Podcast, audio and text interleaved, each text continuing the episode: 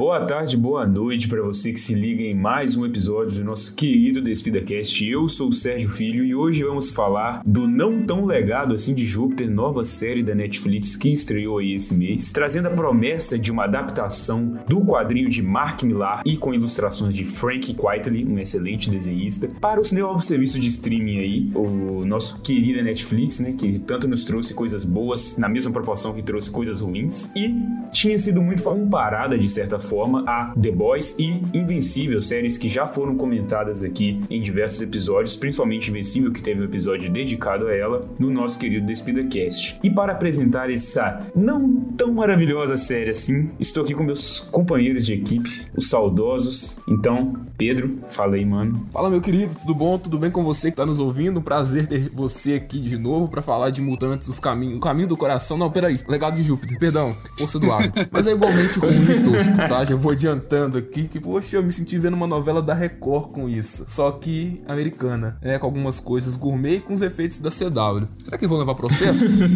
Porque, porra, tem coisa ali que foi tirada de flash, cara. E quando você tira algo que já é tosco e já é de algum lugar, você tem que dar os créditos, saca? Então. Eu concordo, plenamente. Fiquei pensando aí, realmente, esse legado de Júpiter vai ter pelo menos a, a umbridade de agradecer a CW pela inspiração tosca dos visuais, das lutas e da trama também.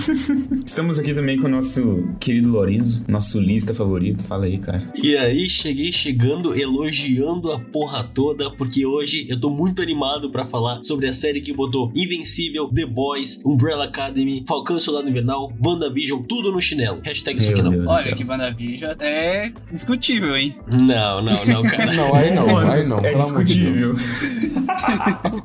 Aí já é maldade. Tô brincando, tô brincando. É que tem que manter o posto de hater da Marvel aqui. Não, sim, com certeza. E como vocês já ouviram a voz aí do nosso recém-integrante, também hater da Marvel, assim como a equipe inteira, Mentira. menos o Pedro, né? Que segundo ele, aí, aí, já, já veio já. Por que eu tenho que agradar somente os fãs da DC, sendo que eu posso agradar também os fãs da Marvel? A gente tem que gostar dos dois, cara. Claro que não na mesma proporção. Mas eu vou odiar uma empresa só porque alguns filmes não prestam? Pô, isso é falta de pensamento lógico. Eu não sou hater da Marvel, não, mano.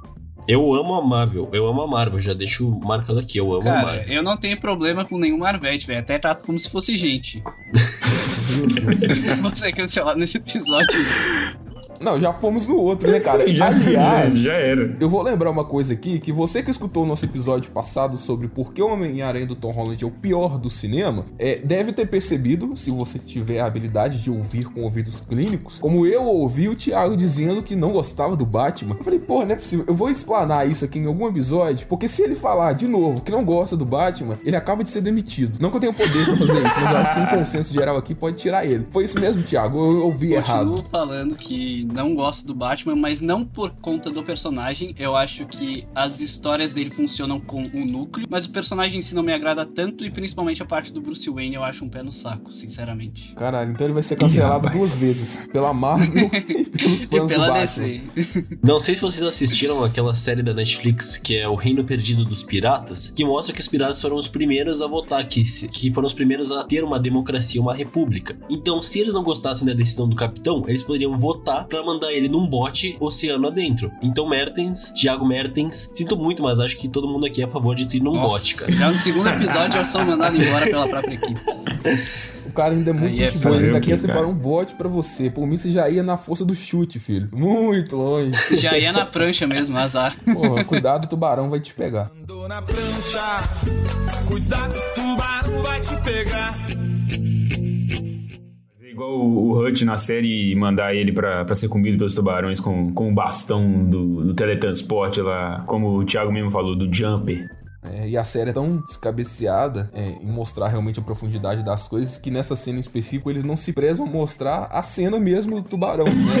eu, eu falei, será que economizaram, velho? Só volta a mão do cara ali molhada e eu falei, pô, que preguiça. Tipo, foi pra economizar, mas tipo assim, eu fico até feliz que não mostrou isso aí, porque tinha medo de como seriam os efeitos especiais dessa cena, tá? Eu tenho muito medo de como seria ah, isso. Ia ser um tubarão bizarro, cara. Cara, se eles economizaram tanto em tudo, eles gastaram no quê? Nas comidas pro set no dia de gravação?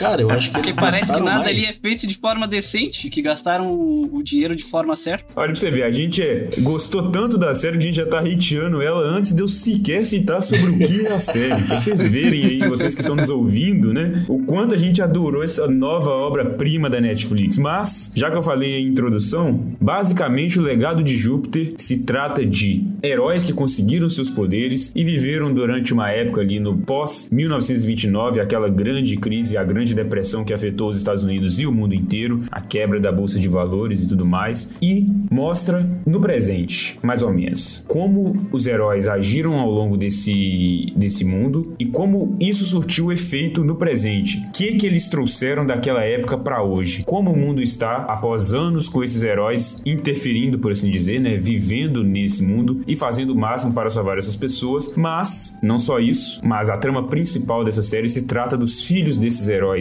ou das novas gerações de heróis que foram inspirados por esses primeiros heróis que ganharam seus poderes, conhecidos como a União da Justiça, formada ali pelo Tópico, a Lei de Liberdade, o Skyfox, dentre outros. E como esses heróis novos vão carregar o peso de ser, entre aspas, o símbolo da perfeição, como seria o Superman, o símbolo do heroísmo, em meio ao mundo tão diferente, com tantos tons de cinza, para se decidir. Não é mais preto no branco como era no passado, como é dito em um determinado diálogo na série. E a partir disso, nós acompanhamos a jornada desses jovens heróis, desses jovens personagens, tomando as suas decisões, lidando ou não com o fato de terem essa responsabilidade e tentando chegar a um acordo, um consenso com os heróis mais velhos sobre como eles deveriam agir a partir de então. Primeiramente, como a gente já começou iniciando na, na- no calor para criticar a série, eu gostaria de trazer os pontos positivos. Não vamos começar tão pessimista, não, pessoal. Vamos tentar ser otimista. Seguir aí o exemplo do Utópico lá na série, que é um cara íntegro que usa o seu código de, de conduta de não governar e não matar. Vamos tentar primeiro não assassinar a reputação da série logo de cara, porque uma hora ou outra a gente vai fazer isso mesmo. Então vamos tentar comentar um pouquinho, nem que seja um pouquinho sobre as partes boas. Eu gostaria que alguém iniciasse me falando. Eu sei que é difícil, vai, eu sei que eu tô pedindo demais.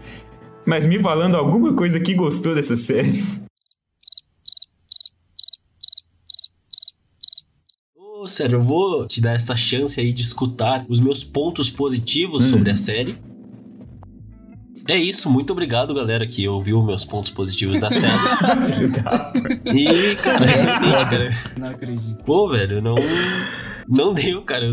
Tipo, tá, tem uma cena que outra e o ator do tópico que eu achei bom. Mas é isso, cara. É, é muito. na- Cara, realmente foi. Acredito que foi a pior série que eu já vi na Netflix, cara. Sem brincadeira, eu acho que foi a pior série que eu já vi na Nossa, Netflix. pior que. Ah, não, mas você não deve ter visto Elite. Eu vi Elite e, é bem ruim. Não recomendo, pessoal. Definitivamente não recomendo. Mas pelo menos Elite tem uma pegação que te deixa um pouco entretido na série, que não tem nada que vai te Não, entreter, cara. concordo. Então pra você aí que gosta de ser Concordo. gado, ou é aquele nerd punheteiro, assim como o Senna, então você talvez pegue algumas coisas de Elite ali que, opa, realmente tem momentos que eu consigo ainda ficar concentrado no que eu tô vendo aqui, meu amigo. Eu, eu queria tanto que acabasse, e eu não vi a hora que ia acabar. Eu falei, meu Deus do E céu. não que acaba, né, cara? Se você acha que Cidade Invisível foi difícil, Sérgio, você não está na minha pele pra saber o quão difícil foi ver isso aqui até o final, tá? Um dia da caça, outro do caçador. Bicho, teve aquele. Quando acabou o episódio 6, me deu pensei, falta só dois episódios pra acabar, aleluia. Devia a duração do episódio 7. Era de 56 minutos. Nossa, cara, isso foi eu levei negado, dois tá? dias pra assistir o episódio 7 de novo, eu admito, cara. Porque, meu amigo.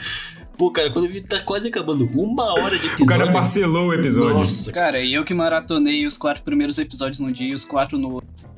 Eu também fiz isso. Nossa, eu perdi a conta de quantas vezes eu parei pra olhar se tinha alguma mensagem no WhatsApp.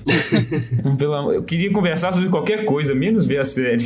Mas, cara, falando aqui sobre pontos positivos, tem uma coisa que eu achei pelo menos um pouco melhor que em relação a HQ, foi a motivação do Sheldon pra ir atrás daquela ilha onde ele teve a visão que na HQ é apenas através de um sonho dele onde ele apenas recruta as pessoas que ele precisa pra ir junto. E ninguém acaba questionando ele, mas na série tem todo um motivo do pai dele ter morrido devido à crise de 1929 e ele era dono de uma fábrica de aço e por ele ter presenciado isso, ele acaba tendo um luto muito grande e ele acaba tendo uh, visões que levam ele até esse lugar e todo mundo em volta dele acaba duvidando dele mas ainda assim acaba seguindo ele por conta de achar que talvez isso fosse uma terapia. E isso eu acho que funciona melhor que na HQ. Mas fora isso, realmente, como o Lourenço disse, Sim. não tem muitos pontos que dá pra se salvar nessa série. Eu concordo que funciona melhor, porém continua não fazendo o menor sentido, tá ligado? Aqui eu queria trazer uma comparação que vai ser um pouco injusta, porque a gente vai estar falando sobre um deus, que é o Snyder. Porque, tudo bem, a HQ do legado de Júpiter, ela é um pouco ah, rasa. Pouco não, ela é muito rasa nessa questão do flashback. Muito e a HQ rasa. de 300, agora talvez os fãs da HQ de 300 vão me hatear, mas ela também tem uma história rasa dos personagens. Ela é muito mais focada na guerra do que nos personagens em si. E já o Snyder, quando foi pro filme, ele deu uma profundidade maior pra cada um dos personagens e tornou uma história mais coerente e, na minha visão, melhor que a HQ. O filme é melhor que a HQ. Porém, entretanto, quando eles tentam fazer isso no legado de Júpiter, dá errado porque é ruim igual. E, tipo, cara, até agora Uhum. eu não queria entender por que foi o pai dele que fica aparecendo em visão dele pra. Tudo bem, ele teve a visão lá, Não que, pô, tem cara, pra sentido. motivar cara. Não ele. tem motivo. Só que, tipo assim, Tá, cara. mas aí, aí que fica, quem é que chamou ele? E por que ele? Então, não fica cara. claro se o pai dele sabia daquilo ali, por exemplo, sabe? Né, tipo, pode ser uma ideia do universo que queria usar o pai dele pra chamar ele. Ok. Eu acho que eles ficaram com medo até mesmo de usar as coisas sobrenaturais, porque na revista em quadrinho, e eu acho que é bom até, Sérgio, a gente contextualizar a revista Sim. em quadrinho pra quem não conhece, porque ela é super culta, é, bem como a história dela também é, mas ali envolve aliens, e acho que na série eles não estavam preparados pra colocar esses conceitos, então eles tentaram trazer algo mais urbano, até por decorrência da época, que era 1929, e as pessoas não estavam acostumadas com coisas sobrenaturais, muito menos com tecnologia, entendeu? É, mais pé no Eu chão. acho que a série conversa mais com o público do que com a HQ, porque a HQ é igualmente ruim, tá? Não estou defendendo aqui. Ambas obras são ruins. E agora, se quiser me hatear aí, fica à vontade. Ou então entra na fila, porque já tem muita gente. Mas não funciona direito. É tudo que eles tentam aprofundar, embora essa aprofundação seja necessária. Porque hoje se faz ainda mais necessário conversar com o público pelo fato de você apresentar uma obra que ninguém conhece. E outra, você também Exato. tem que tirar aquele estigma de que a série veio pra competir com The Boys ou até mesmo com Invincible, que se trata de uma animação. E quando você vai ver mesmo, superficialmente parece ser a mesma coisa, mas quando você assiste não é. Eu não vi exatamente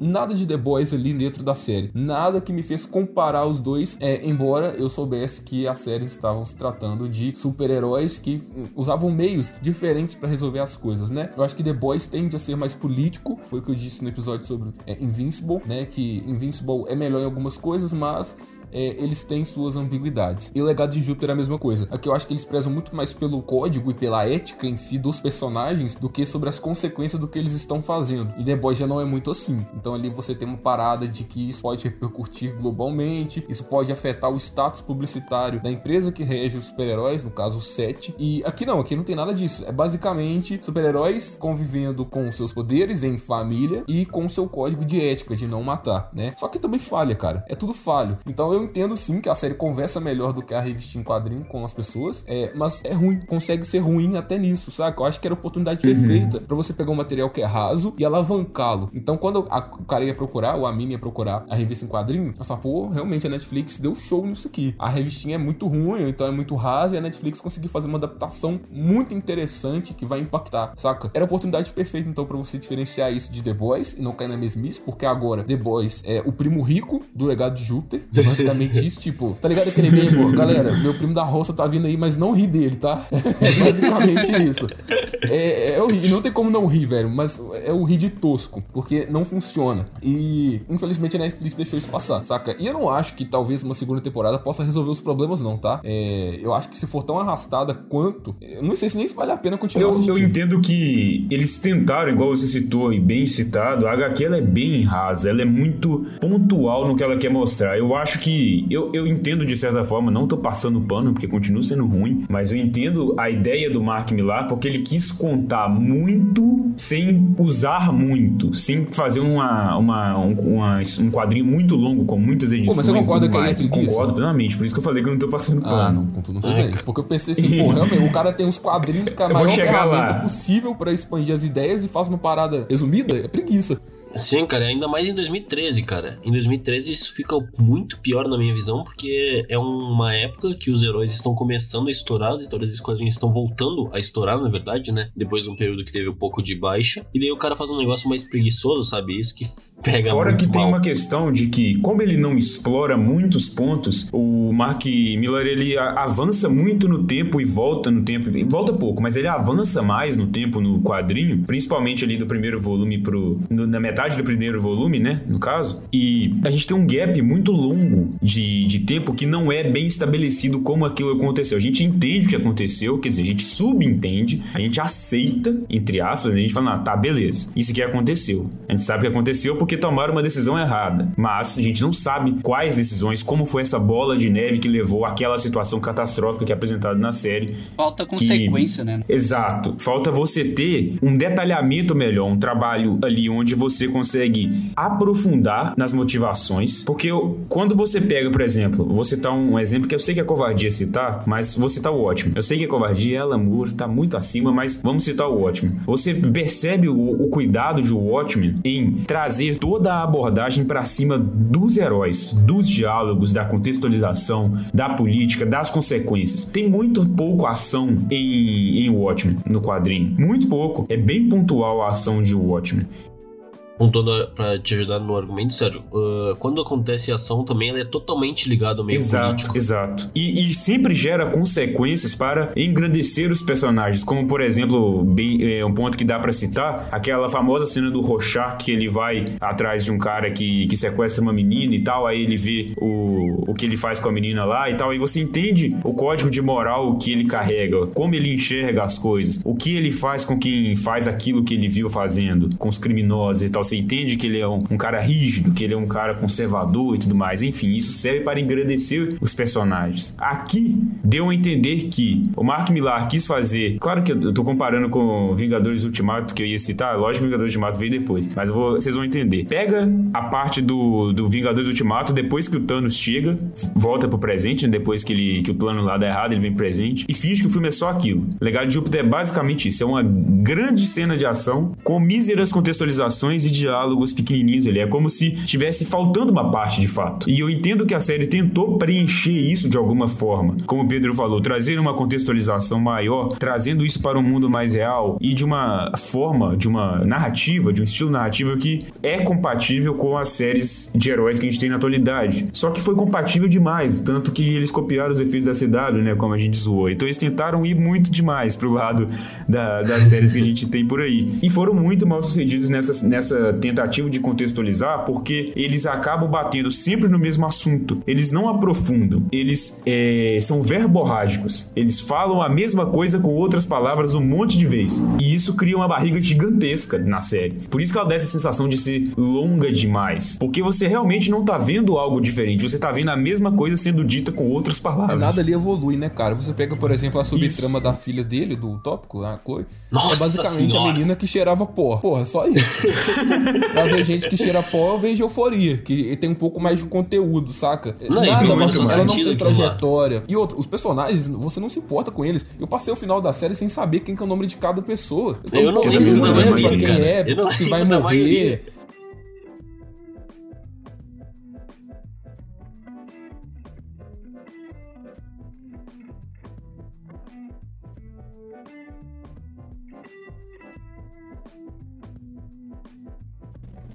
Entendeu? Não ligo, velho. Não ligo porque a série não constrói esse é, afeto que a gente deve sim ter com os personagens, sejam eles vilões ou não. Eu gosto muito da Exato, interpretação do Matt Lanter. É, ele faz o Skyfox, tá? E aí, se você também Uhum. não conseguiu decorar o nome dos personagens assim como eu, e somente do É o Skyfox, George. Esse aí. é o George, Jo- tá? Então, Aquele é, ator, cara, ele é um Ozymandias perfeito. Sim, Sim, eu sim, notei isso. isso, Eu isso que dizer, muito cara. bom. Ele é perfeito, Ele é muito bom cara. e se você pegar a filmografia dele, é puta, só projeto ruim. Mas aqui eu acho que ele conseguiu se destacar e acaba sendo alavancado para outros projetos mais promissores. A título de curiosidade, ele também dá voz ao Anakin, né? Na série do Clone Wars. E se Sim. vocês pararem para ver um pouquinho, fisicamente ele até parece um pouco com a estrutura gráfica do Anakin lá é, em Star Wars. Nas séries que eu falo, tá? Nos desenhos. Mas ele foi o único personagem assim que eu consegui ver que poderia ser mais. Mas no final ainda ele é menos. Porque tem aquela luta lá dentro da mente do clone do. daquele bicho Que Zilgar. Sei lá que porra que é aquilo, velho. Meu Deus do céu. Estrela Negra, o nome mais genérico do mundo que arrumaram pro vilão. Mas tudo bem.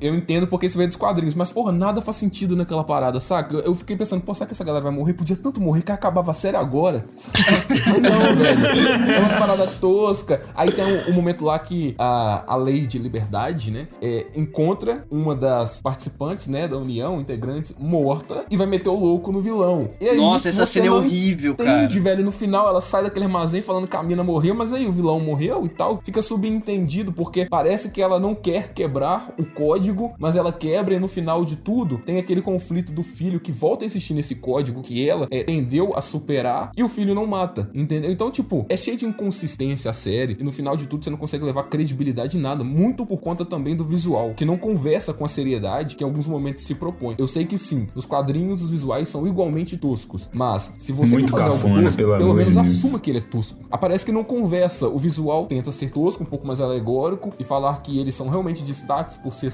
super-heróis ou vilões em um mundo que o mundo é muito cinza, que muita gente é, é neutra e, e o mundo não tem espaço para aquelas cores. Mas ao mesmo tempo a trama gera uma importância, né? Tenta gerar uma importância de que não, que realmente o que eles estão fazendo é sério e que, porra, descaracteriza completamente ela com alegoria que eles colocam no uniforme, mas não colocam é, nos trajes, saca? Então acho que isso não conversou com o público. É por isso que eu falei que eu terminei a série sem se importar com ninguém. Me morria todo mundo e Cara, começava eu de diria que assim, o visual inteiro, no geral, ele é muito mal resolvido. Porque tem partes que você vê nem parece ser da mesma série. Principalmente se tu vai ver nas cenas do passado, ou em qualquer coisa que não seja com um núcleo de heróis. Nem parece que faz parte do mesmo universo. Os personagens, eles não têm consequências de nenhuma das ações dele. Principalmente no plot do primeiro episódio, onde o Paradigma, né, o filho do Tópico, mata aquele clone do, Dark, eh, do Black Star. Pô, Dark Side aí fudeu, hein? Dark Side fudeu. Ah, é. Coitado do Dark Side. sai de baixo orçamento. Porra, Mas enfim, ele chega, ele mata o clone dele e não gera consequência nenhuma pra ele. O tópico repreende ele, deixa ele de castigo na fazenda durante algum tempo e é isso. E você não vê ele evoluindo, você não vê ele mudando, ele só se sente mal porque o pai dele tá bravo com ele e é isso. Tá, mas existe um questionamento aí, eh, exatamente em decorrência desse ato dele, que o próprio Estrela Negra, o original, fala, que é o seguinte: então peraí, é, quando a gente mata, a gente é punido. Mas quando seu filho mata, nada acontece. Mas isso é a saca? parte mais profunda da série inteira, cara. Então, isso aí poderia ser bem usado, mas foi ignorado. Então, mas aí que tá, tinha um potencial disfarçado por causa disso, sabe? Eles podiam Sim. levar isso um Sim. pouco adiante. É, diferente dos quadrinhos, onde não acontece, mas aqui, já que você se propõe a fazer uma adaptação, seria completamente entendível e novo é, em comparação a The Boys e Invincible, você bater nessa tecla, porque foi uma coisa que não foi apresentada Desconduta antes. moral, cara. Exato, cara, eu fiquei esperando tanto eles darem um contexto melhor pra essa parada do código, porque eu pensei, pô, é a única coisa que eu vi aqui que pode ser promissora, porque a trajetória dos personagens pra mim não me interessa. Todo o contexto do passado, embora muita gente tenha preferido ele do que o do futuro, pra mim é muito cansativo, porque eles passam oito episódios tentando traçar uma trajetória pra seis personagens pra no final mostrar como eles conseguiram os poderes, sendo que a série já nos apresentam ele com os poderes. Então, cara, eu não quero saber como. E aí quando você vai ver como eles descobriram os poderes, é algo totalmente escroto, saca? Os caras Ai, já saem da ilha vestidos coisa- de palhaço, É a velho. coisa mais broxante do mundo, cara. Porra, que, que merda é essa? Eu tava até assistindo os dois últimos episódios com mais gente. e Eu peguei e falei, eu falei, tipo, mano, porra, a ilha destruiu, os caras ganharam poder e já ganharam o pacote completo. Vem com uniforme e tudo, promoção. Super Hero Pack, irmão. Tem essa. Não, e tipo assim, podia ser um Ah, negócio, podia Pelo amor ser de Deus. Tudo bem, eu entendo que eles quiseram fazer muito mais do que as seis páginas dos quadrinhos fizeram. Mas, pô, cara, um episódio só focado no passado e tava resolvido toda a trama, seguia a trama normal no presente, tá ligado? E aqui fazer uma reclamação também em decorrer do que o Pedro falou há pouco. Os dois primeiros episódios introduzem muita coisa que é descartada ao longo da série, cara. Muita coisa mesmo. Pra começar, tá, tem lá, ele mata o Estrela Negra, ah, o sólido Estrela Negra, e daí não tem consequência, daí ele vai ficar de castigo na fazenda. Daí tu vê ele em conflito sobre o código. E fica por aí mesmo, ele só volta episódios depois, depois que ele sai da fazenda. Aí depois disso, tem lá que os amigos dele morrem, não tem consequência. Daí mostra lá que 70%, sei lá quanto por cento, apoiou o filho dele matar. 74%. Isso. Obrigado, Thiago. Então, tipo, Eu acho também... que eles ficaram, Lourenço, com medo de bater um pouco nessa tecla porque ia ficar um pouco parecido com The Boys. Principalmente essa parte da opinião pública. Eu É, acho cara, que mas, tipo, desvencilhar isso. O público não tem nada a ver com a história, tá ligado? Eles trazem esses dados do público e é ignorado. Eu concordo, mas tipo, se você colocou aquilo ali, por que, que você não aprofunda? Então, Pra exato. mim é assim, se você não tem pretensão de levar aquilo além, não coloca. Porque aí no final da série é mais uma ponta solta, que aí não fica como ponta solta, fica como furo de roteiro. Porque é uma coisa que você Sim. sabe que não vai ser resolvida na segunda temporada. Cara, e agora é uma coisa, não sei se foi só eu que reparei, mas talvez tenha sido só coisa da minha cabeça, mas naquele primeiro momento que a Chloe aparece adulta e eles vão fazer oração, daí ela, o tio aper- dela aperta a mão dela e olha com ela com um sorriso, alguma coisa assim, depois diz que ela tava muito não acredito bonita. que ele vai falar isso. Cara, e diz que ela tava muito bonita numa capa de revista que ela tava seminua, e daí a série simplesmente descarta qualquer relacionamento entre ela e o tio, que também era uma coisa que poderia ser adaptada, sei lá, deles terem alguma relação Nossa, que é um problema. Mas Não, não, não, não, cara, não, Nossa, não, não, meu Deus do céu. Ô, Lourenço, para de assistir Game of Thrones, cara. Não, cara, eu tô dizendo que não faz sentido eles colocarem essas cenas, cara. Não faz sentido eles colocarem essas ma- cenas e essas porra, mano, indiretas. não, isso aí é fanfic, velho. Me ajuda aí, que nojo. Não, o cara faz tinha, sentido, tinha que cara. lacrar no episódio, velho. Lógico que faz sentido. Lacrar com o quê, pô? você- eu não entendi que aquilo ali. Você tá pedindo uma coisa que parece que, pra nós aqui, nunca existiu. Não, estou pedindo que aquelas cenas foram, foram desnecessárias, cara. Não, mas você queria que isso fosse prolongado, Mas aí a série a toda série. é cheia de cena assim. É, velho, se for analisar, então você não precisa assistir a série. Porque, tipo, eu acho que. Eu acho que até abertura. Cara, eu pulei abertura em todos os episódios. Tenho que dizer que todos. Eu não vi uma abertura. Até no primeiro episódio que não aparece, eu pulei. Cara, eu vou te dizer que a, prime- a abertura é a melhor parte da série. Eu assisti e falava, tá, agora pelo menos eu tenho um pouco de calma. Pois é. Não, Não, eu cara, e agora um último ponto que eu queria dizer que é totalmente ah, mal aproveitado na série, tudo bem. Eu entendo que tu não precisa a todo momento ir pra infância lá dos filhos do Utópico pra falar que, ele, que o cara era um bagulho ruim. Mas, pô, cara, nada ali daquela primeira cena que introduz dá a entender que ele é um pai ruim. Porque, tipo assim, ele dá uma lição na filha dele e diz: Ah, a gente não pode matar mesmo os bandidos, porque também são pessoas. Daí tá, vamos tomar um sorvete. Vamos, tamo feliz. E daí ele escuta um problema. Ah, tem que resolver um problema. E daí, essa cena serve de base pra série inteira pra dizer que ele era um pai ruim. Ah, pelo amor de Deus, cara. Pelo amor de Deus, não dá, cara. Eu não consigo engolir É essa. por isso que eu achei completamente desnecessário o arco da Chloe. Não que a personagem é desnecessária, até porque no quadrinho ela é muito influente, ela constitui família. quadrinho ela é muito enfim, mesmo. é, há uma consequência depois que o tio é, do. Porra, como é que é o nome do cara, velho? Walter. Brandon. Não, não, eu sei que é o tio Não? Walter, mas eu quero o do Paradigma. Eu precisava repetir esse Brandon. nome, velho. Paradigma. Sou tão Ah, tosco, tá. É, velho. paradigma. Mas tudo Que bem. nome. ruim. Não, ruim, ruim. É ridículo. Mas depois que o tio dele consegue os objetivos do quadrinho, ela se torna uma foragida junto com o marido e junto com o filho. Então isso faz sentido no quadrinho. E, e embora ela não tenha Sim. esse desenvolvimento no quadrinho, mas como ela teve mais tempo de tela na série, eu esperava que na série eles realmente se propusessem a levar ela a algum lugar. Não, ela simplesmente aparece pra usar droga, beber e fuder. É basicamente isso, velho. É um retrato do realizando, jovem. realizando o fetiche dos jovens punheteiros. É basicamente. A, a- personagem não tem necessidade nenhuma, nenhuma nas cenas onde ela aparece. Ela não é relevante pra nada, velho. Eu fiquei impressionado. Eu falei, meu Deus, como assim? Tipo, é um sex symbol? A única parte que ela é mais relevante quando ela salva lá o filho do George, né, cara? No final do. Acho que no oitavo Que também não leva nada, né? É, mas é que ele, pelo menos, a gente sabe que vai ter uma importância maior Sim. porque ele vai chegar no pai dele, né? Mais pra Ah, se tiver continuação, né? Eu espero que não tenha.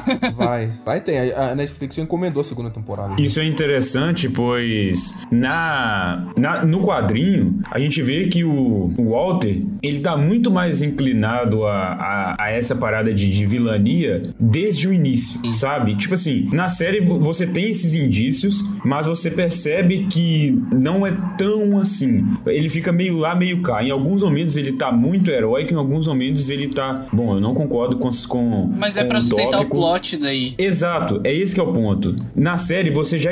Na série não, no quadrinho, você já espera que, ó, vai dar merda, esse cara vai fazer alguma coisa, ele tá tramando contra, desde a primeira página. Ah, mas na série também, mano. Sim, na série também. Só que eles tentam pôr em dúvida isso, entendeu? Pra tentar ter essa surpresa no último episódio. Só que falha muito, porque eles tentam desviar sua atenção, né? Igual aquela história do mágico lá, de desviar sua atenção pra um lado enquanto ele faz o truque do outro. Desviar sua atenção para o, o Skyfox, o George, e, e as outras coisas que acontecem, negócio da estrela negra e tudo mais, que é tudo meio que uma encheção de linguiça pra você prestar mais atenção de, nisso do que no, no, no Walter e nas motivações dele e tal. Embora no passado, principalmente, mostre muitos dos conflitos entre o Walter e o Shell. o, o Sheldon, o tópico. E, cara, uma coisa que, que acaba ficando meio é, desnivelado nisso é o tanto de importância que uma coisa é dada pra outra. Porque, tipo assim, no quadrinho, isso faz parte do pontapé da história, sabe? É tipo assim, é como se até essa parte fosse uma introdução. A partir daí, que a história, entre aspas, realmente começa. A partir do momento que, você, que o Walter consegue realizar o seu plano, que a história realmente começa, tá ligado? Por assim dizer. Tanto que isso ocorre no final da terceira edição ali, mais ou menos. E na série parece que eles pegaram isso a primeira temporada inteira pra ser uma grande introdução, tá ligado? É, eu, eu tava até conversando em off com, com outra pessoa que tinha assistido também, e a gente chegou na mesma conclusão de que essa primeira temporada parece um piloto gigante de 6, 7 horas. Isso, exatamente, cara. Dá essa impressão demais, cara. Demais, Porque, tipo, demais. vai de nada a lugar nenhum. exatamente. Pô, não, aí não, aí eu tenho que, eu tenho que defender a série. Porque lugar nenhum se localiza em algum lugar da galáxia. Tá? Então você ainda consegue isso, chegar lá. Os verdade. Guardiões da Galáxia conseguiram. Agora, isso aqui, velho, é. é, Tipo, você sai da. Eu, eu queria usar um termo aqui, mas eu acho que é só um pouco nojento, tá? Então eu vou me abster. Mas, em tese, é o que o Thiago falou. A série se propõe uma coisa e no final ela não chega nessa coisa porque ela se encontra em um labirinto e ela fica, pô, mas agora pra onde que eu vou? Pera aí, mas eu joguei a semente aqui. Será que eu cultivo ela ou será que eu abordo outro assunto? E no final não resolve nada, velho. Então é, porra, super desinteressante. Eu tô até pensando agora se vai ser tão ruim quanto o HQ a parte daquele médico lá da chantagem que ele sofre na HQ. Eu quero ver se na série vai ser tão ruim ou se eles vão conseguir piorar aquilo. Vai ser pior, cara. Porque, pô, relaxa.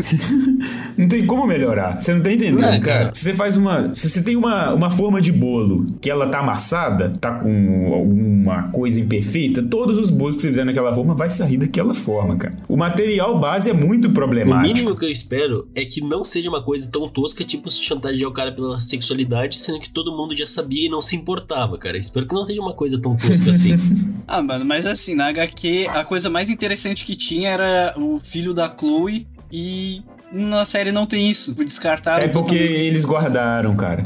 Eles estão deixando pra segunda temporada. Informação demais, cara. Não, não tem porquê. É, foi o que eu falei. Eles tentaram não fazer o que o Mark Millar fez de colocar muita coisa em pouca página. Exatamente. Entendeu? O problema é que eles colocaram uma barriga gigante. Pouca coisa em, muita, em muito espaço. Exatamente. E na cara. verdade, essas coisas de menos não é nem culpa da produção que a princípio firmou que teria no roteiro, mas culpa do desenvolvimento dessas coisas de menos. Então tudo bem, eu entendo Isso. que poderia ser exatamente o Caro, mas com desenvolvimento. Então você poderia estabelecer alguns conceitos, olha, nessa primeira temporada a gente vai se prezar a apresentar como eles conseguiram o poder, como a filha deles é, entrou nessa vida bandida dela de usar droga e se rebelar com o pai, e porque isso também não é explicado, tá? Ela é simplesmente uma rebelde sem causa. E no final de tudo, a gente faz o plot twist, né? Que já estava ali nas primeiras edições do quadrinho, que é o tio Walter é, se rebelando ainda contra os princípios do Tóquio. Ok, isso pra mim seria perfeitamente entendível. Mas não faz, velho. Sim. Digo mais, eu acho que eles poderiam ter usado mais tempo de tela pra mostrar a era de ouro dos heróis e a- o que levou exatamente o George, visualmente, né, contando, não só tipo por conversas dos personagens, a ele virar o Skyfox e se tornar vilão da União. Porque eu senti É muita falta disso. É, eles explicam em uma linha de roteiro, cara. Na série tem só a questão do código, né? Dele, ah, ele se voltou contra Isso, o código, ele não acreditava mais. Nos quadrinhos tá mais ligado ao fato dele, dele ter ficado puto, porque o Walter talaricou ele, né? E. Ah lá, O que é mano. meio irônico, mas tudo bem. É, a gente entende essa questão aí. é, só que no lugar dele, ele ficou meio ali na posição de gado, né? Pô, fiquei bolado porque o cara me talaricou e tal. Quis sair pra cima dos heróis, fiquei puto e tal. Mano, a culpa é da sua mulher também, não é só do cara, não. Então você vai sair em cima dos heróis? Ninguém Pô, trai sozinho. Não, é, ué. É, não tem dessa, não. Se, se ela, se ela traiu você, é porque ela quis. Você tinha, você tinha que ir embora calado. Pronto. Só que a pior coisa na série desse confronto, entre aspas, entre os dois, é que uma briga de quinta série durante oito episódios, cara. É literalmente Exato. uma briga de quinta série. Tanto que a última. A última investida que ele deu no, no que o Walter deu no George foi tipo assim: Ah, eu quero saber como é que a cabeça daquele tamanho cabe no capacete. Pô, cara, isso aí é coisa que se fala na quinta série, não é, não é uma coisa que leva a desvencilhar uma equipe inteira, cara. Isso que eu acho decepcionante nessa série, cara, porque é tudo muito tosco. O cara sofreu bullying e não quer mais. Quebrou código, cara. Não pode. Até eu queria fazer. fa- Tá, tudo bem que talvez ah, isso seja um pouco estranho, mas foi uma cara de pau gigante, falando um pouco dessa tosquice, ter um vídeo de bastidores daquela luta do primeiro primeiro episódio, cara. Que no vídeo a atriz cita que eles ficaram três meses planejando toda aquela cena. Pô, cara, me ajuda, me ajuda a te ajudar, me ajuda Cara, a te ajudar. eu vou dizer, eu não sei se pra vocês, vocês sentiram essa mesma coisa, mas teve a cena de luta da filha do Walter, que nem é uma luta tão grandiosa, mas eu achei melhor que qualquer outra luta entre os heróis. É porque tá escuro, inteira. né, cara? Qual tá delas? escuro, daí não dá pra ver E direito. porque é melhor os coreografada. Tipo, parece que, o, Ah, que os tá. atores a entregam da, mais. da espadachim. Isso. Da- isso, sei, sei. Não, realmente, ela é melhor mesmo. É, é- é a que salva ali. É nível Arrow, mas salva. É, então, é pelo menos melhor que aquela luta Sim, do, prime- sim. do É primeiro não episódio. precisa de efeito especial. É que a primeira luta que eles não se propõem ao épico, cara. Ele, quando eles se propõem Exato. muito ao épico, ela ficou horrorosa. Porque. E são coisas que não precisava se propor ao épico. Pô, é a primeira luta da temporada. Tu precisa fazer Porra, Lourenço, algo claro que surreal. não. Discordar. Porra, olha, você tá se tratando de super-heróis que são ícones pro planeta. Legado de Júpiter. São todos com é, voo, super força, super velocidade. Como que você não se propõe ao épico? E outra coisa. Tá, cara, mas tem só dois luta- dos principais nessa luta. É, e tipo, tu pode fazer algo mais Não, cartunesco, não, não. algo mais Não- dos quadrinhos, sabe? não é questão de- precisa, não precisa querer ser, entre muitas aspas, realista, sabe? Tipo, trazer uma fidelidade ao que tá acontecendo na cena. Tu pode ser só, entre aspas, novamente, ser tosco, sabe? Ser de uma forma só cartoonizada que funcionaria melhor e iria Não, mas acontecer tosco melhor. conseguiram. Eu acho que tinha que sim se propor épico, ainda assim que de forma tosca, e principalmente nessa luta, porque se você pegar e analisar a série, é essa luta que vai desencadear toda a problemática até o oitavo episódio. Não tem outra coisa. É a partir dessa luta que eles começam a se questionar sobre o código, é que o filho dele é exilado. Enfim, é tudo é originário disso. Então por que isso foi feito com tanto desleixo? Era a coisa mais importante pra ser feita na série, cara, e não fizeram. Quando eu digo que não tem que se propor ao épico, é que, por exemplo, assim, ah, muitas vezes quando tu tenta introduzir muitos elementos em uma produção, ela acaba ficando mais difícil e pior do que você introduzir menos elementos, que torna mais simples e dá um resultado mais satisfatório. É nesse sentido que eu tô querendo dizer, entende? Que muitas vezes tu faz uma coisa. Tenta Então você acha que o introduzir. épico é porque teve muito super-herói envolvido na briga? Só isso? Não, não muito super-herói, cara. Eu acho que eles quiseram botar, tipo, ah, um super-herói vai vir lá, daí vai vir outro de outra direção, daí a gente tem que filmar os dois nesse enquadramento pra ficar legal, e daí a câmera tem que girar, não pode ter muitos cortes, e daí quando tem corte é mal feito, sabe? São coisas que são muitos detalhes, são muitos detalhes que eles acabam tendo. A própria produção tem um trabalho maior do que se eles tivessem feito um simples que poderia ser muito E melhor. você percebe claramente que, que é coreografado. É, tá, isso é meio ambíguo de falar, mas Os eu quero dizer no, um no soco, sentido cara. seguinte: tem cenas de ação em outras produções que soa natural, né? Tipo, se você pegar, por exemplo, tá, isso é covardia citar de comparação, Qualquer coisa que você citar, cara, é covardia, velho. mas já que tá na Netflix também, é Demolidor. Vou citar Demolidor porque as cenas de Demolidor são muito boas e elas são natural, no sentido de você crer naquilo que tá acontecendo. Você acredita que aquela luta tá rolando. Tá, beleza, mas o Demolidor é um herói urbano. Vamos citar um herói Cara, foda, a do mesmo? Flash nas primeiras temporadas as cenas de luta eram melhores do que a que foi nessa. Exato, com certeza. Já não precisa nem ir tão longe pra, pra achar. E aí, cara, você percebe a, a inexperiência da produção de, de conduzir essa ação da forma como eles gostariam de conduzir. Porque não chega nem perto do resultado que, que, que deveria minimamente entregar nessa, nesse nível de produção, sabe? E aí você percebe o quanto aquilo é fake, né? No sentido de não só que os efeitos visuais contribuem para isso, mas a própria movimentação dos personagens, você percebe muita artificialidade no jeito com que eles se movem, sabe? É muito duro, é tudo muito emborrachado, é estranho. Você percebe essa estranheza. O próprio trabalho Parece de um maquiagem agrega pra isso negativamente, porque a maquiagem também é feia, não são os Exato, efeitos. cara. Então A vê- barba, do, a barba do Top, que é maior bombril pintado de branco, irmão. Pelo amor de Deus. Parece que é série de baixo orçamento, cara. E foi prometido ter, receber um orçamento grande, né? Porque a Netflix tava postando todas as fichas. Porque aquela parada, ó, vou entrar na onda do sucesso. The Boys fez sucesso, Invincible fez sucesso, Zack Snyder, Snyder. Ó, Zack Snyder, Snyder Cut é foda, né? Snyder Cut só. É o corte dele mesmo. É, o corte, é, eu acho que é o título que talvez ele gostaria de colocar se não fosse da Warner. Zack Snyder e Snyder Cut, pra provar que é dele mesmo. Mas, já que tá todo mundo agora extrapolando um pouco mais com os heróis, vamos fazer isso também. E eu não discordo disso, tá? Eu acho que quando é bem feito a gente compra sim a ideia. Com e nós certeza. vivemos um mundo capitalista onde se uma coisa faz sucesso, ela é replicada e talvez aprimorada. Só que aqui foi só replicado. E eu acho que a Netflix acabou dando um tiro no pé porque em meio a produções tão consistentes como essas que eu citei, você faz algo que busca talvez uma temática parecida, e quando eu falo parecida é porque não é igual, tá? Existe uma Não, nem diferença um entre pouco. elas. E, e faz ruim, a galera acaba ficando com a comparação na cabeça. Porra, eu prefiro ver The Boys, que a série da Netflix é um lixo. E aí, a próxima oportunidade que a Netflix pode ter de fazer um algo parecido, ela pode acabar sendo não boicotada, porque pra mim isso não funciona, mas sabotada no sentido de, olha, eu vi uma série ali que eu não gostei, Por que, que eu assistiria essa, saca? É basicamente É. o preconceito que a gente tinha com a Netflix em relação a alguns projetos por conta do péssimo Death Note. Então, é, eu digo sempre na vida que a primeira impressão é que fica. E se você faz Com uma coisa certeza. ruim, aquilo repercute por várias, várias, várias e várias pessoas, tá? É, talvez comercialmente pra Netflix deu certo, porque a galera foi ali ver o que era de novo. Mas, porra, em termos de crítica e aceitação, ela pode ter certeza. E cara, você vê que é estranho você pensar numa discussão dessas, como ela se propõe, a moral dos heróis, e eles vêm com essa discussão logo após Falcão e Soldado Invernal, que também tem essa discussão, claro, é diferente a forma como discute, mas na essência, assim, trazendo pro cerne, ainda tá discutindo se o herói devia matar ou não, porque no Falcão e Soldado Invernal, como a gente comentou no episódio, tem o contraponto entre os métodos do John Walker e o do Sam Wilson. E aqui a gente também tem contrapontos parecidos, semelhantes, né? Só que aí você me faz uma vergonha dessa de discutir de uma forma tão rasa logo após uma série que discutiu isso de uma forma muito boa, sabe? Então fica esse sentimento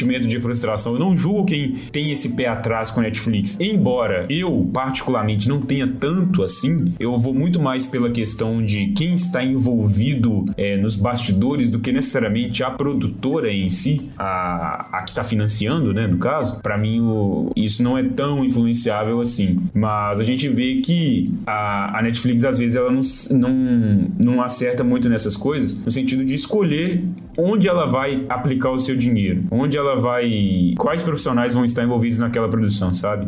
Eu acho que é mais erro da direção no geral, cara. Parece que a direção não tá fazendo o trabalho que deveria fazer. Ou talvez a direção é só limitada, cara. Você tem que saber muito bem quem você escolhe pra fazer os projetos, porque É, não adianta você escolher uma pessoa falar, ruim, né? ele É. sair ruim e você culpar essa pessoa ruim. Se você tá contratando alguém ruim pra sua empresa, você não tem que esperar resultados dela. Por isso que o critério de avaliação de RH é tão, tão criterioso, é tão amplo, porque eles buscam o melhor em cada profissional e buscam saber, olha, o que que esse cara, o que que essa mulher vai agregar pra mim, pro meu projeto. Agora eu contrato um cara, por exemplo, como diretor lá de Mortal Kombat, que nunca fez um filme na vida, ele só trabalhava curtas, e você espera um épico, você não vai conseguir, entendeu? O que você talvez espera de uma pessoa que não tem tanta experiência é o aceitável, é o ok, o dentro da média. Mas infelizmente nem isso essas pessoas estão entre- entregando. É o caso lá do Mortal Kombat, como eu citei, que é um péssimo filme e uma péssima Sim. adaptação, e agora, de novo, o caso do Legado de Júpiter, que parece muito mais pobre do que como foi comercializado. E é incrível isso, porque se você for ver, não é difícil de adaptar, cara. Tipo assim, eu não tô falando como se eu fosse um gênio da sétima arte, um profissional da área de cinema. Eu sei que eu não sou, é óbvio que eu não sou. A gente só. Nós só somos podcasters aqui dando nossa opinião de merda a respeito de pessoas que fizeram trabalhos merdas. Mas, não é tão difícil assim. Você citou pra Mortal Kombat? Meu Deus, cara, não é difícil de adaptar Mortal Kombat, não. Você não tem que ter vergonha do que você tá adaptando. O que dá a entender é isso, que você tá, você tá com vergonha do material que você tá fazendo. Não, cara, não, não faz uma coisa dessa. Sempre vai dar errado. E sabe onde eu vi essa vergonha, cara? Nessa série. Eu senti a todo momento Também, que os também. atores estavam incomodados interpretando aqueles personagens. Principalmente nas cenas onde eles interpretavam o alter ego deles de super-herói. Então, porra, às vezes eu olhava pra atriz e falei, meu Deus do céu, será que ela realmente quis gravar isso? Uma das atrizes A roupa declararam... parece muito desconfortável. Toda vez que coloca, os caras tão lá com uma cara feia. Bastante. E uma das atrizes, né? Não me- vai me falhar a memória aqui agora qual delas, mas uma delas eu sei que disse que se sentiu entediada gravando a cena de ação principal da série. E eu entendo completamente a frustração Nossa. dela, velho. Saca? É, aquilo ali não é entretenimento, che- chega a ser tosco. E, de novo, a série não se propunha a ser tosca. Então há esse conflito de É, ideias e no final há quem sai conflito. perdendo é a produção. Mas sabe uma coisa que eu fiquei surpreso? É que eu esperava que pelo menos a recepção do público fosse pior, cara. Porque, tá, tudo bem, aqui no Brasil eu vi que foi muito ruim a recepção do público, principalmente pelo Filmou e pelas redes sociais eu vi que o pessoal não gostou. Mas, cara, no Rotten Tomatoes o público teve 73% de aprovação, cara. Eu fiquei em choque quando eu vi. Porque, É, isso é- isso cara, é então muito. é muito, cara. É maior do que muita coisa boa já recebeu. Isso é muito mesmo. Então, eu imagino, eu imagino, eu fico até um pouco assustado de que nível podem ser algumas produções que vão vir daqui pra frente se isso tá sendo aceito pelo público, tá ligado? Tipo, por exemplo, se a Netflix, ah, já que deu certo com o público assim, vamos manter assim. Daí eu fico muito pouco com medo, com muito medo, na verdade, de, de acabar tendo ah, esse pouco caso com relação a algumas Sim. séries. E por isso que eu tô com medo de Sandman também, cara. Eu tô com medo de Sandman da Netflix fazer merda com Sandman. Cara, eu não tenho medo Não. porque isso eu já espero. A Netflix já passou por tantos projetos ruins e entregou outros ruins após estes, que pra mim eles já se sentiram acomodados porque sabem que, mesmo sendo ruins, o interessante eles também fazem bons, o retorno financeiro. Não, tudo bem, faz, mas os bons são cancelados e aí, entendeu? Então, certas coisas você não entende. É, vão continuar fazendo, claro, eu acredito que não vai morrer na primeira temporada, até porque eles têm mais material pra apresentar e talvez vão tentar trazer uma abordagem diferente, absorvendo as críticas negativas dessa primeira. Só que ainda assim, pra mim a série já nasceu morta, saca? A premissa, se você parar pra pensar e analisar conceitos isolados, é interessante, é legal. Eu, por exemplo, como citei, gostaria muito de ver uma parada envolvendo o código dele sendo explorado, assim como o Sky Fox, porque eu gosto do ator e eu acho que de todos ali ele é o que mais se destaca. Só que, de novo, tudo isso é resolvido muito rápido ou às vezes o roteiro nem se preocupa em resolver. Em uma linha de diálogo, eles explicam que o Sky Fox é o maior vilão de todos os tempos, sabe? porque ele se rebelou contra o código. Ele não era a favor. Tá, então peraí. Então você quer dizer também que o seu filho é um maior vilão. Porque ele também não é a favor do código. Muito pelo contrário, ele matou um vilão. Entendeu? Então é incoerente. De novo, a incoerência define essa série. Pra mim é muito problemático a trama e o visual. O que eu quis dizer no lance ali antes da Netflix, que eles têm negócio bons, é que, cara, a Netflix tem muito potencial de lançar muita coisa boa e quando eles acertam, eles acertam em cheio. Então é muito triste ver uma coisa tão errada como foi o legado de Júpiter, sabe? É muito frustrante. É muito pra quem- 880, é né, muito cara? 880, cara. A Netflix tá isso, 880. Não tem uma coisa que eu vejo, tá. Mas vocês já repararam que esses projetos que a Netflix tem de acertar são projetos um pouco mais urbanos e pé no chão? Assim como Dark, Demolidor. Pô, mas Dark Campo mais da pé no Rainha. chão, cara. Ah, Não, É, não, não é- se compara ao legado de Júpiter, cara. Eu tô falando em relação ele a quis blockbuster, dizer no sentido de- que Mas, é, pô, cara, vão tipo se assim, comparar eu não aos sou muito Vingadores fã. da vida. Sim, eu, eu entendi. É questão de orçamento, tá ligado? Sim, isso eu concordo, mas por exemplo, Umbrella Academy acabou dando mais certo também, cara. Muito mais certo, apesar Eu de acho não ser. bem meio, não, cara. eu acho, eu acho. Esse é um dos poucos casos que eu não acho 880 da Netflix. Eu acho bem Eu também mais já, ou menos. já ia falar isso. É, é um caso que tem um 40 ali, tá no meio termo. Tem 40. Então, mas ela mesmo se destaca nas produções urbanas, embora algumas também são problemáticas, né? Como Punho de Ferro, Luke Cage, é, e em alguns momentos de Jessica Jones. E até mesmo o Justiceiro, que a primeira temporada eu sou totalmente contra, eu detesto. A segunda também é ruim, cara. É, eu acho que, de novo, aquele senso de grandeza da Netflix acaba empobrecendo alguns projetos delas. E isso foi uma coisa que a gente já discutiu aqui em alguns episódios Sim, do podcast, né? Que a gente tem assim, aquela síndrome do blockbuster da Netflix. Um exemplo que a gente até citou em um dos episódios foi Power, aquele filme com Jamie Foxx, que muitos gostaram, mas eu achei uma bomba. Pra mim, o filme é muito ruim. E quando ela tenta fazer algo mais conciso, ela, ela se dá por surpresa, né? Porque a aceitação é muito boa de séries que às vezes você não esperava que teria uma aceitação e é, uma aclamação muito grande, como é o próprio é, a série que saiu aí agora, é, se não me falha a memória, com aquele ator francês, é, Lupin, Lupin. Lupin, Lupin. Cara, eu achei absurdo o sucesso daquilo, que eu falei, porra, tá, tá chegando uma série nova da Netflix. Mas, e aí? o negócio fez um sucesso estrondoso que eu acho que nem ela esperava. E a partir Não, não disso, esperava mesmo. ela acaba se fudendo. É, Sim, é também, não, mas famosos, é, né? não era Tá, uma mais ou série que prometia. Eu, não tinha ouvido, eu nunca tinha ouvido falar dos, dos eu também não. da série. Mas Ah, ainda assim, não é uma premissa que precisa atingir grandes pessoas. O legado de Júpiter, por exemplo, por se tratar de uma série de super-heróis e que em si está também a violência para maior de 16 anos, talvez seria uma proposta que ia pegar mais pessoas. Principalmente porque a gente acabou de vir de Invincible, cara. E aí não foi, Sim. entendeu? Então não quando só ela promete demais, Falcão e Soldado. acaba não cumprindo. Ah, mas eu não comparo essa com Falcão Soldado porque pra mim não, Não, é semelhante que tipo assim, nada. é, é igual uma coisa que o Sérgio me mandou, mandou pra gente em off, na verdade, que, por exemplo, agora cada streaming tá tendo o seu, o seu núcleo de heróis. Né? A, a Amazon É. com The Boys e Invincible, Netflix com Umbrella Academy e Legado de Júpiter, a Marvel com seus e a DC A os HBO seus, sabe? Max com os da DC. Isso. É. Eu acho que essa foi mais uma investida da Netflix em trazer, porque beleza, se você for pegar que a gente tem é, Umbrella Academy, Umbrella Academy não é algo que você coloca como comum. Tipo assim, é óbvio que se tratam de heróis, é claro, mas é uma abordagem muito mais diferente. Você não consegue. Você não tem os carinhas lá com a fantasia colorida, com a capa, não sei o que. Vocês entenderam o que eu quis dizer, né? Sim. É diferente. É mais um, um, um orfanato de heróis, tá ligado? Do que um. É aquele orfanato para crianças peculiares. Exatamente, essa parada aí mesmo. Mansão Foster, cara. Você não teve infância. Cadê a infância Mano. do Thiago, velho? Bah. Não, não é esse que eu tô falando. Tô falando do livro, pô. É, ele tá falando do, do orfanato da senhorita Peregrine. Isso, isso. Ah, tá. Eu falei, pô, que isso, velho. Ah, não, aí tudo bem, aí tudo bem. Mas por Mansão Foster é muito bom, tá? Deu vontade de assistir de novo. Sabe o que é o louco do, do Umbrella Academy? É que o autor já é louco pra caramba. Que é o, É, o Gary Way. O cara já é maluco desde, a, desde o início do My Chemical Romance. Então, tipo, fica. Já é um negócio muito mais diferente mesmo. E por isso que eu gosto mais da produção. Eu acho ela interessante de se acompanhar. Mesmo que eu ache a história um pouco fraca da série. até porque ela, se, ela, ela, ela faz o que o, o que o legado de Júpiter não queria fazer, mas acabou fazendo. Porque a Umbrella Academy tem muita cafonice proposital. Sim. Tipo, o, o cinco lá ficar apaixonado por um manequim, tá ligado? É uma parada cafona de, de, de Ah, mano, é e aquilo tudo de se mais. comprometer com o que tu. Sim. com o que tu propõe, né? Exato. Aí o, o legado de Júpiter não se propunha a isso e acabou sendo isso. Da pior forma possível. E tecnicamente, né, cara? É Também. o que mais irrita a gente, porque se você segue uma trama retilínea como ela é séria e vê o visual, você fala, pô, então o erro ali foi da produção, velho. Que, meu Deus do céu, que estragens Não, horríveis. os atores conseguem segurar, E tá é por isso que eu gosto muito também da Patrulha do Destino, porque ela se propõe ao tosco, cara. Porque daí tu tem uma Isso. cena que uma cidade inteira tá tendo orgasmo, cara. Tu tem uma cena ali que uma cidade inteira tá tendo orgasmo ao mesmo tempo. Eles eles entram dentro de um burro, Sim, né? cara. é- Então, tipo, aquilo ali se propõe ao tosco, mas... e é muito bom. É talvez a melhor série da DC hoje em dia. Cara, eu gosto muito, velho. Acho que é uma das minhas favoritas também. Acho que compete, na verdade, com o Monstro do Pântano, que infelizmente foi cancelado. F.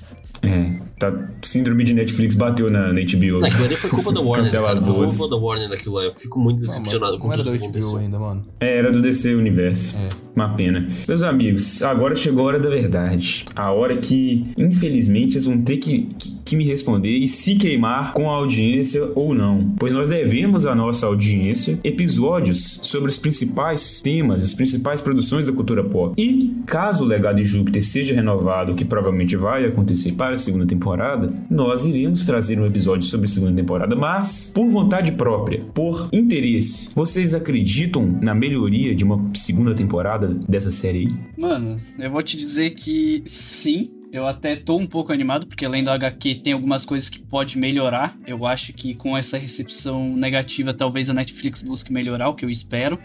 Apesar de que a Netflix ela geralmente só se atém a número, e como teve bastante, bastante pessoas assistindo, eles vão fazer segunda temporada e talvez só continue na, nos mesmos problemas que a gente já teve, já pontuou aqui. Mas eu espero que venha a segunda temporada e que venha com melhorias, com que eles arrumem os problemas que tiveram. Apesar de que eu não acredito que vá ter uma melhora significativa, mas que pelo menos não seja tão ruim quanto foi essa primeira.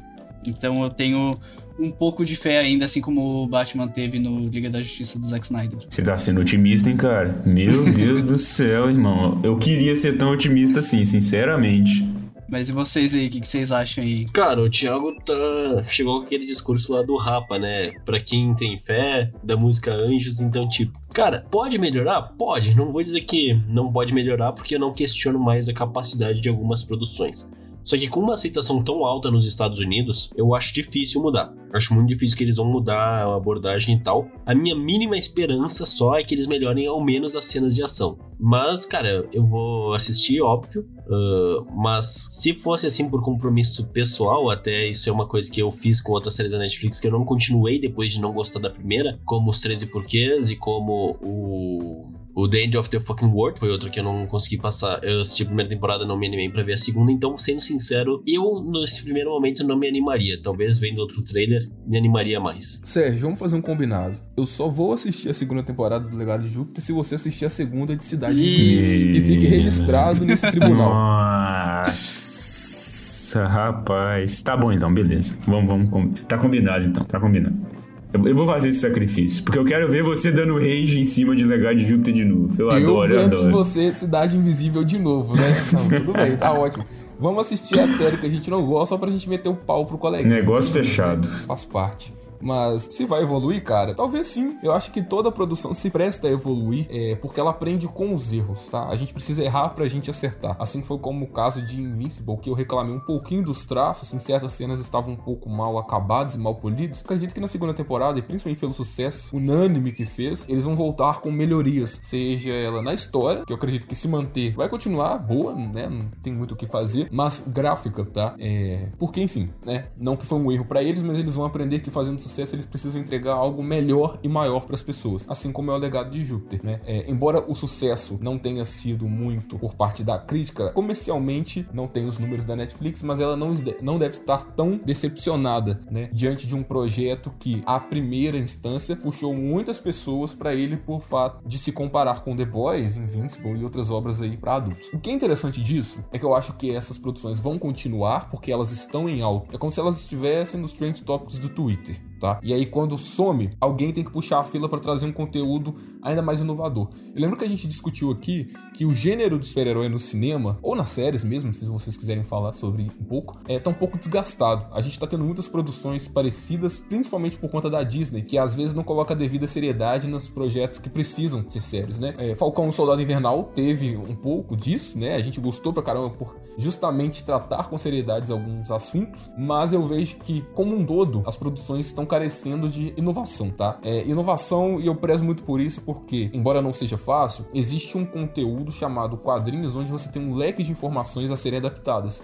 Então você pega dali e adapta, tá? O Zack Snyder fez isso muito bem. Ele conseguiu pegar um Superman que era o símbolo americano e transformar ele em um personagem deus que é mais humano do que propriamente um alien, né? É, isso é muito bom. Então eu tenho fé nisso, não necessariamente no legado de Júpiter, mas vejo que quando esse gênero, esse subgênero de super-heróis é entrar em declínio ou saturar com essas séries que exaltam violência, exaltam sangue, é hora de abrir espaço para outra coisa. E eu acho que quem der largada primeiro vai conseguir uma notoriedade melhor. Falo isso porque acontece isso em comparação com The Boys e Legado de Júpiter. Embora as revistinhas do The Boys já existiam há muito tempo, a Amazon foi a primeira a trazer essa abordagem um pouco mais madura para os super-heróis na mídia mais acessível, né? Fora dos quadrinhos, e essa mídia acessível que eu falo é TV e cinema. E aí foi puxando a fila, né? Veio também com Invincible, e aí veio a Netflix com o Legado de Júpiter, e entre outras coisas, né? Não falo nem tanto Marvel de si, porque a Marvel de si já tem personagens que se prestam a isso. Então quando ela vem com isso, ela está simplesmente adaptando um personagem personagem que nos quadrinhos já é assim. Tudo bem que The Boys e o Legado também são assim, mas para conhecimento do público é algo novo. Não é, por exemplo, o Motoqueiro Fantasma que a maioria das pessoas já conhece. E é justamente nesse ponto que eu quero entrar. Eu acho que após esse período aí de sanguinolência, de classificação indicativa para maior de 18, é o momento agora de você trazer elementos de terror para os super-heróis. Eu acho que isso falta porque o cinema de terror é muito pobre. Se você pega os filmes de terror, eles são ruins, medianos para ruins. Raramente você vai ter um filme de terror que é fora da curva, entendeu? E Pô, porra, eu, meu sonho seria ver o Motoqueiro Fantasma, o Cavaleiro da Lua, por exemplo, agora numa pegada, e até mesmo o Doutor Estranho, né, que tinha a premissa de ser um filme de terror e que depois que o Kevin Feige desmentiu,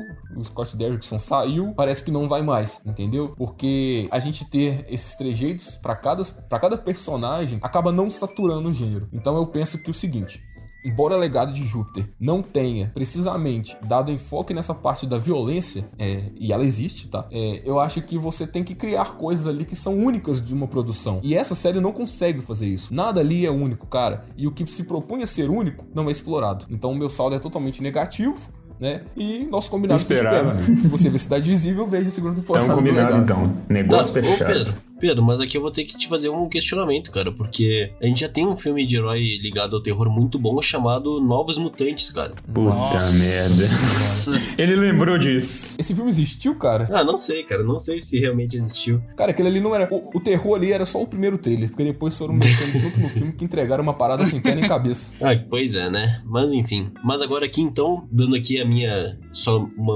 última fala que quero falar uh, em relação a segundas chances pra Netflix, porque eu acredito que todos são dignos de uma segunda chance quando se trata de adaptação de filmes de heróis. Acredito que pode evoluir, ou agora na questão de séries, que vai ter agora em junho a adaptação de Sweet Tooth, Sweet Tooth não sei como é que se pronuncia Tooth, não sei falar inglês, mas é uma adaptação da DC que vai lançar na Netflix, então vou dar uma. Vamos ter que dar uma chance pra Rapaz, isso aí também. É um quadrinho do Jeff Lemire, hein? Eu gosto muito do Jeff Lemire. Produção do Judas Robert Downey Jr. Sou da Marvel pra fazer historinha, né? Judas Robert Downey Jr. Kevin, Kevin Feige está vendo essa ajudaria. Apesar que o personagem dele morreu, né, velho? Ele fala, pô, mas e aí, é agora? É, cara, eu vou ficar aqui chorando? Não, pô. Vai não, fazer coisa lógico não. Bola pra frente, irmão. É assim é, tem que com ser. Com o dinheiro que ele ganhou dos filmes, cara.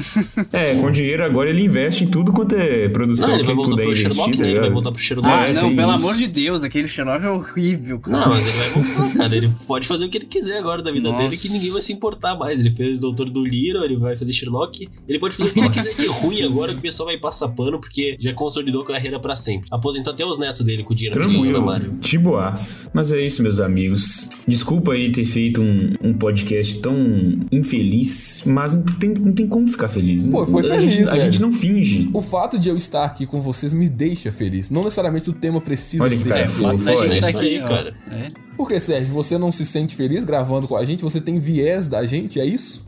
Ih, rapaz, agora eu perdi no argumento, hein? Aí foi colocado em xeque. Fui colocado em xeque, só falta o mate. Mas não, não, eu adoro gravar podcast. O que dizer no sentido do clima? O clima ficou um pouco infeliz porque eu gostaria de ter gostado. Nossa, ficou meio, meio duplicado. Não, mas faz sentido, faz sentido. Faz sentido. É, eu também gostaria. Cara, a gente não assiste uma obra, por exemplo, pra criticar ela. A crítica Não, é não, consequência longe de ela disso. ser ruim ou boa. Eu jamais gostaria de ter visto uma série onde, durante oito episódios, eu gostaria a todo momento que ela acabasse logo. E eu É. acho que quando você se preza pra ver uma série, você quer que ela te envolva, você quer continuar assistindo e esperando Você nem veja o tempo passar. temporada. Isso. E aqui não, velho. Aqui eu falei, meu Deus, só que tempo perdido, cara. Como se diz Legião Urbana. Tempo perdido. Foi o que eu senti vendo essa série. Bom, ficou aí o, o aviso, né? Ficou aí o aprendizado. Espero que a produção aprenda com, com talvez a, a crítica especializada, né? Porque não sei se eles vão ouvir muito isso, mas como detonaram, talvez agora a crítica sirva pra alguma coisa, enfim, né? Incluindo a nossa. É, incluindo a nossa, claro, porque a nossa é a Claro. mais importante, né? Ah, com Sim, certeza. a gente é assim. que mais tem credibilidade, cara. Com certeza, a Netflix vai escutar o Despida Cast aqui e ouvir que meros quatro mortais tem pra acrescentar pra segunda temporada. E aqui, Netflix, se você veio até o final, eu tenho uma dica, tá? E é uma dica especial que tenho pra dar pra você se de fato você vir aqui até o Despida escutar o nosso episódio. Não faça uma segunda temporada. Essa é a minha dica, tá? Poupe-nos da vergonha. Meu Deus, é. Fazer o que, Netflix? Desculpa, mas hum, dessa vez não teve como. Dessa vez não deu. Dessa de muitas, né? Pra falar a verdade. De mas, meus amigos, muito obrigado a todos que acompanharam nossas lorotas aqui hoje, que na verdade foram bem sinceras. Espero que você que tenha ouvido esse podcast tenha gostado da série. Não é porque a gente não gostou que você não pode gostar. A gente espera que você tenha gostado, porque aí pelo menos você se divertiu e o tempo que você gastou na série foi, de certa forma, bom pra você, diferente do que foi pra nós. Então, espero do fundo do coração que você tenha achado essa série excelente. Embora eu ache isso muito difícil, mas eu espero que sim. Novamente, obrigado por ter nos acompanhado aqui. Não esqueça de nos acompanhar nas nossas redes sociais, Despidamente. Não esqueça de seguir o nosso podcast aqui no Spotify e acompanhar. Toda quarta-feira tem episódio novo. Nós temos também o nosso site, onde postamos críticas e artigos especialíssimos para vocês, com mais da nossa opinião de uma forma literária, por assim dizer, e de certa forma também pessoal. É odespidamente.wordpress.com. Muito obrigado mais uma vez por ter nos acompanhado. Fiquem bem, fiquem saudável e procurem assistir boas coisas, porque o tempo que você perde não volta mais não, meus amigos. Até mais.